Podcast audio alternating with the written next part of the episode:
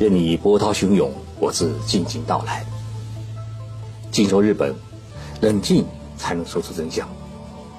我是徐宁波，在东京给各位讲述日本故事。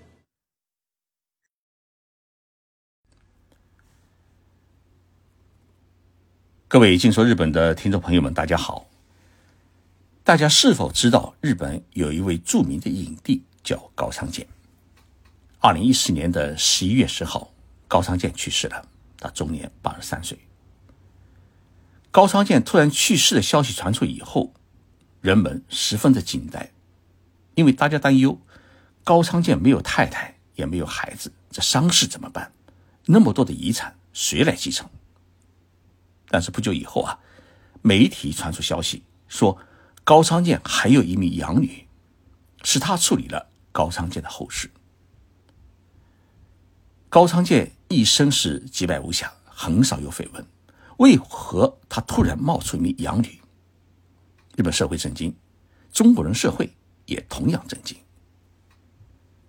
高仓健的这位养女名叫小田贵，她为什么叫小田呢？因为高仓健的原名叫小田刚一。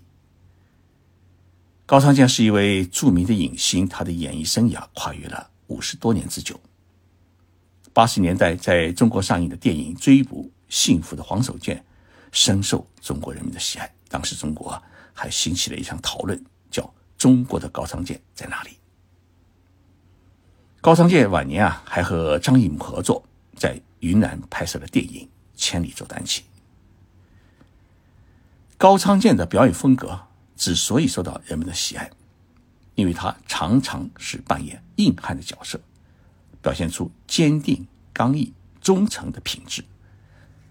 他在影片中的角色是充满活力和生气，很容易引起观众的共鸣。同时，他的表演充满张力，能够很好的捕捉角色的内心世界。这就使得高仓健他成了后来许多演员学习与模仿的对象。没有人知道高仓健。的养女和高仓健的关系到底是一种什么样的关系？所以呢，在高仓健的养女出现以后啊，日本社会产生了许多的传说。高仓健去世五年以后的二零一九年十月，小田贵以小田贵月的笔名出版了一本书，叫《高仓健那份爱》，讲述了自己与高仓健相识。同居生活的故事。那么高仓健与小田贵月是什么时候认识的呢？这本书上记载说啊，一九九六年的三月中旬，作为杂志专栏记者的小田贵月啊，前往香港采访，在一个餐厅里面偶遇了高仓健。为了不打扰高仓健，小田贵月呢坐在远处的饭桌上面，静静的看着自己的偶像。吃完饭以后啊，高仓健走到了小田贵的身边，对他说了一句话：“谢谢你可以不打扰我，请好好采访。”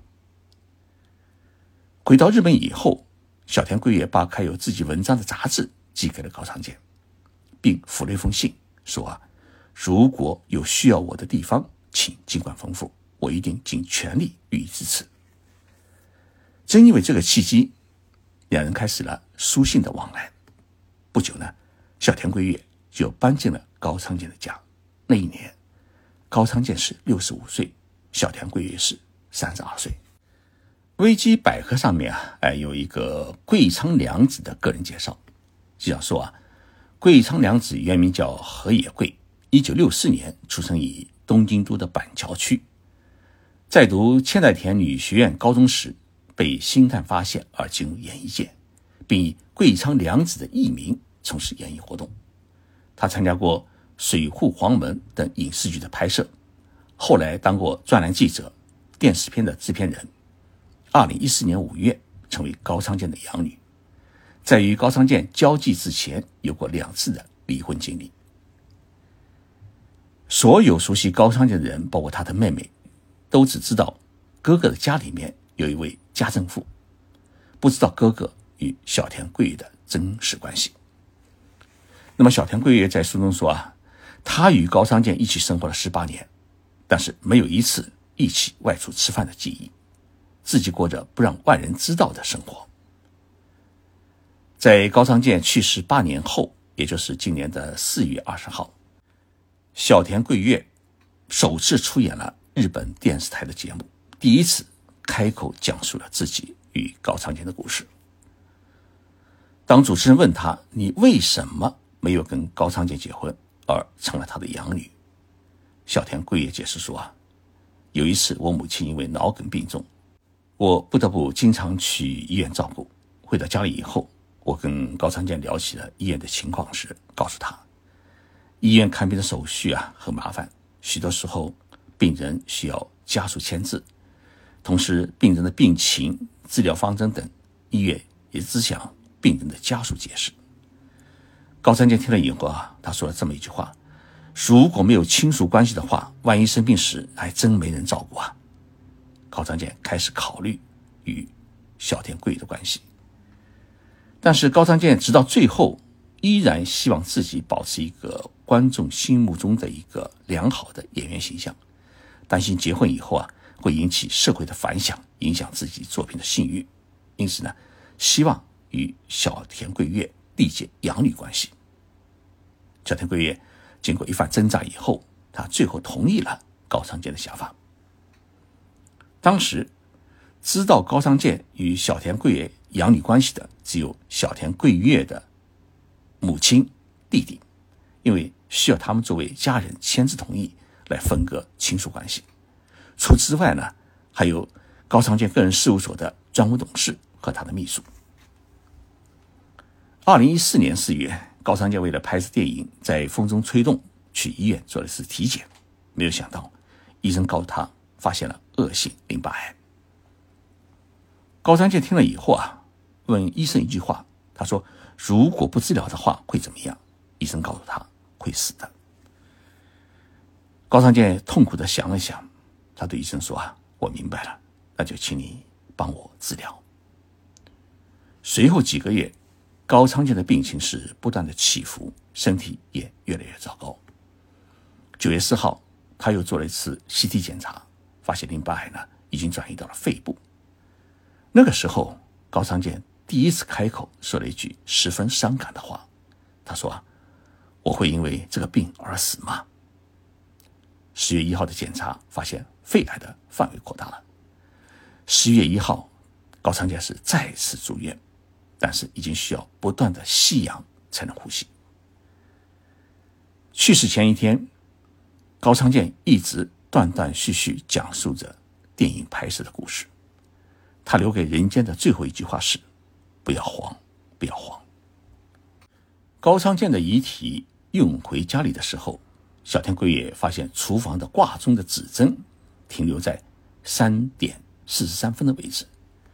那个时间呢，正是高仓健离开人世间的时刻。那一天，也正是电影《铁道员》中高仓健的去世女儿雪子的生日。在高仓健最后的日子里面，只有小田贵一个人在他的身边。他说：“啊，高仓健告诉我，不想让人看到我病弱的样子。”去世两天后，高仓健的遗体就被火化了。在高仓健病危和逝世以后，小田桂月也没有通知高仓健的妹妹一家人。高仓健的妹妹是在哥哥去世一周以后，才从电视新闻中得到哥哥去世的噩耗。高仓健的妹妹啊，通过律师与小田桂月联系。希望能够见一见哥哥的遗骨，但是呢，小田桂月通过律师没有答应高仓健妹妹的要求。这个问题的处理啊，小田桂月很受到日本社会的批评。